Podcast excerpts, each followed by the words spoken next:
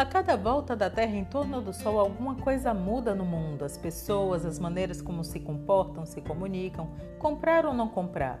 Neste cenário, uma coisa é certa: as coisas estão sempre mudando e as marcas estão atentas e em movimento para manter sua conexão com as pessoas.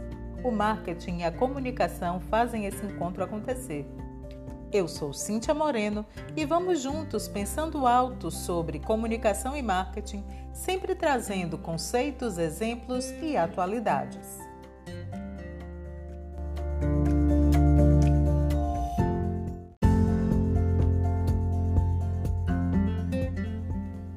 Administração de marketing. A atividade de um administrador de marketing é procurar informações em seu ambiente e, à luz dessas informações, adaptar programas, elaborar programas, propor alternâncias e mapear os compostos de marketing para satisfação dos desejos e das necessidades dos consumidores visados. Grosso modo, podemos dizer que o administrador de marketing cabe estabelecer objetivos da organização escolher e estudar os mercados selecionados, verificando condições reais de atendê-lo, desenvolver um composto mercadológico, observando cada aspecto referente ao produto, preço, distribuição e produção, além de implementar um plano de marketing controlando-o de forma que seja alcançados os seus objetivos.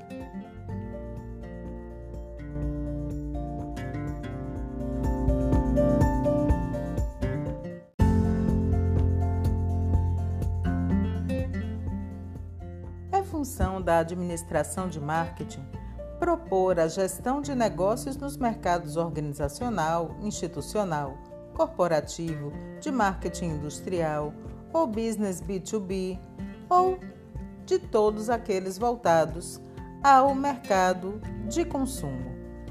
Ele vai ter que criar as técnicas e processos de marketing que são voltados a esse mercado de consumo e escolher que caminhos trilhar para atender bem clientes, sejam esses clientes pessoas físicas, jurídicas ou públicas, dependendo do estágio do ciclo de vida das empresas e de seus produtos, deve propor gestão de marcas e de relacionamento com consumidores e demais públicos estratégicos para alcançar um lugar diferenciado no mercado.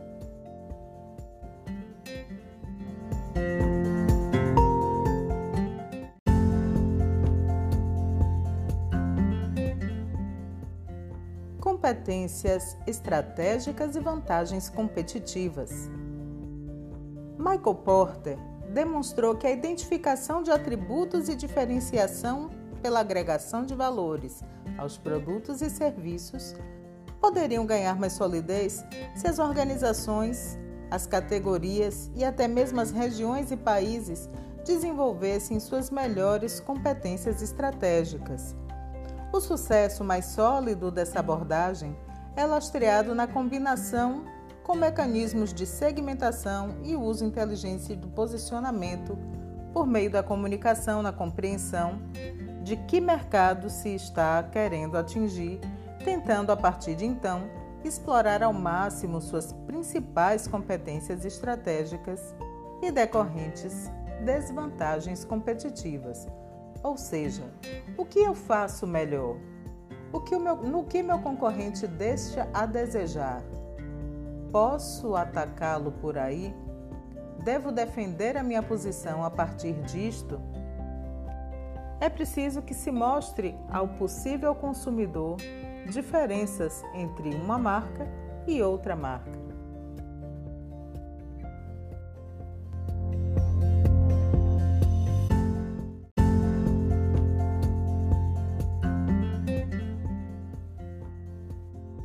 Oceano Azul. 20 anos após a determinação de Michael Porter, Kim e Melbourne, em 1997, vão propor uma nova maneira de olhar, uma nova abordagem, onde convivem duas proposições bem distintas da gestão de marketing.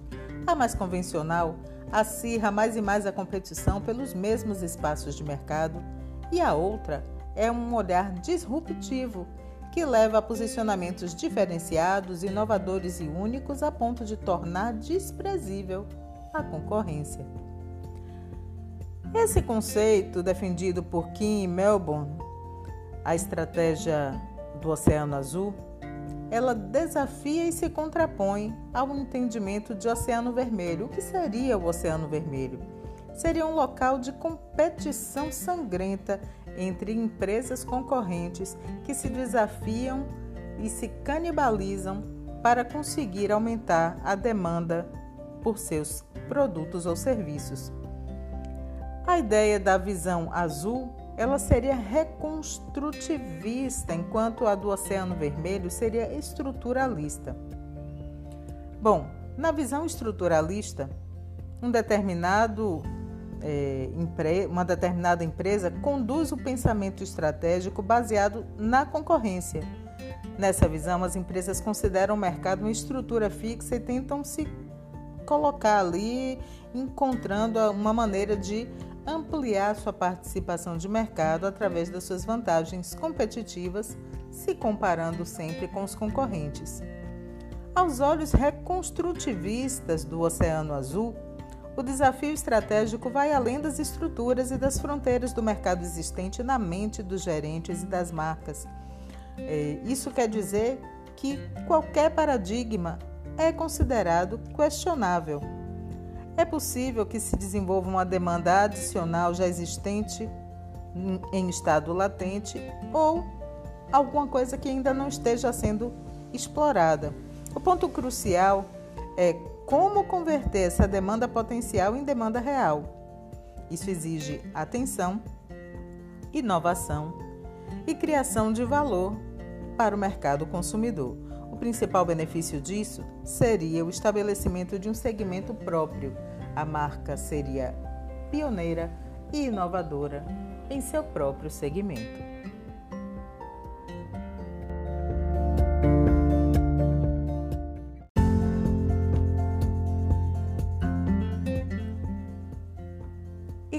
Pensar marketing desprezando comunicação? Não há como, não é mesmo?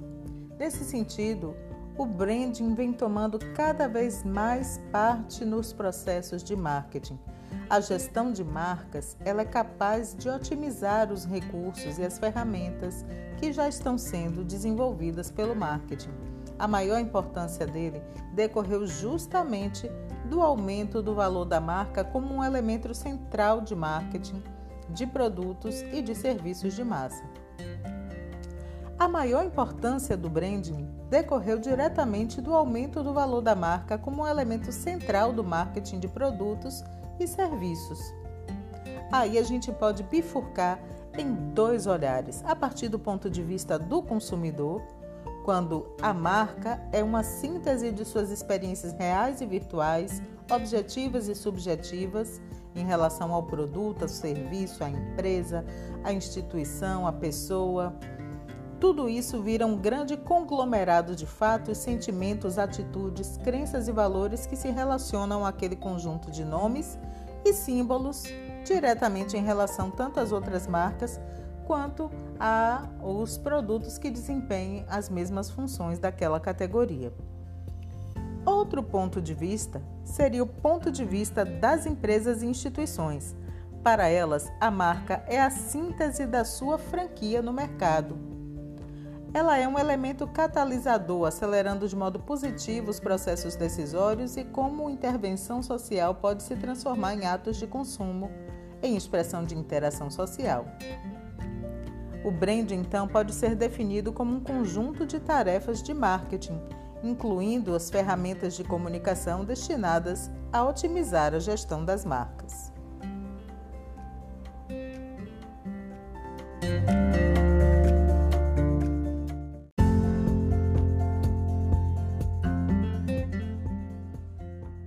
Episódio, podemos ver então que a administração de marketing vai se beneficiar do levantamento de informações do macroambiente e do microambiente para que possa assim estabelecer objetivos para a organização de maneira a desenvolver o composto mercadológico olhando de perto como agir em relação a produto, preço, distribuição e promoção, para que possa implementar planos de marketing capazes de solucionar os objetivos que a empresa tem.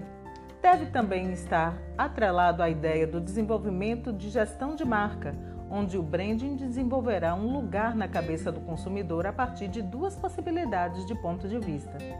Assim, a gestão de marketing contribui para a existência da empresa e o aumento do ciclo de, de vida da empresa no mercado, além do reposicionamento e gestão do ciclo de produtos das marcas que compõem aquele mercado daquela organização.